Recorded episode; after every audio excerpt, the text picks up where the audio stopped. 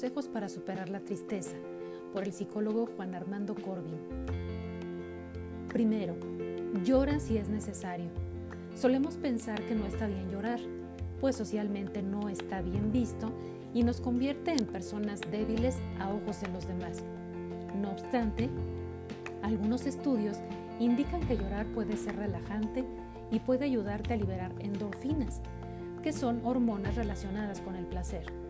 Algunos científicos afirman que llorar activa el sistema parasimpático y ayuda a recuperarte del estrés y las experiencias traumáticas que puedes experimentar. Segundo, acepta la tristeza. Evitar las emociones puede provocar un efecto de rebote y causa que éstas aumenten. Es por eso que en la actualidad cada vez se aplican más modelos psicoterapéuticos que giran en torno a la aceptación de las emociones y de las experiencias. La autoaceptación significa tratarnos con cariño a nosotros mismos y reconocer que somos valiosos. Es reconocer que debemos querernos a nosotros mismos porque si no nos respetamos, la tristeza puede aparecer. Tercero, encuentra un propósito, tu propósito.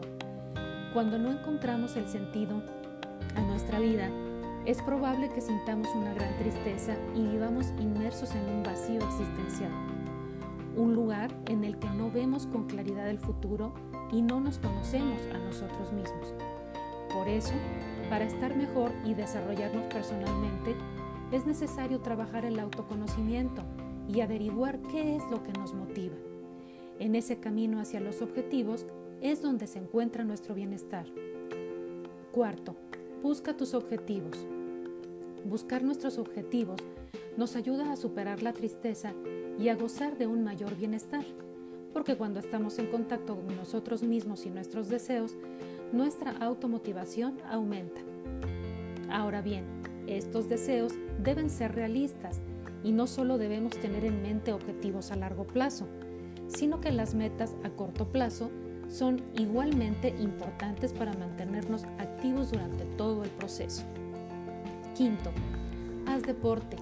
El ejercicio físico es una de las actividades que más favorecen el bienestar de las personas. No solamente es saludable a nivel cardiovascular o para mejorar el aspecto físico, sino que produce químicos de la felicidad como las endorfinas o la serotonina, las cuales se asocian a un estado de ánimo positivo y a un mayor bienestar emocional. Los estudios sugieren que la práctica deportiva y la actividad física nos ayuda a estar mejor y con un mayor bienestar, a reducir el estrés y a mejorar nuestra autoestima. Sexto, sal a la calle. Los estudios sugieren que salir a la calle es bueno para nuestra salud mental. La vitamina D, que es estimulada por la luz solar, favorece la activación de serotonina en nuestro cerebro. Otros estudios sugieren que salir a la calle es clave para los pacientes con depresión, pues produce mejoras significativas en su recuperación.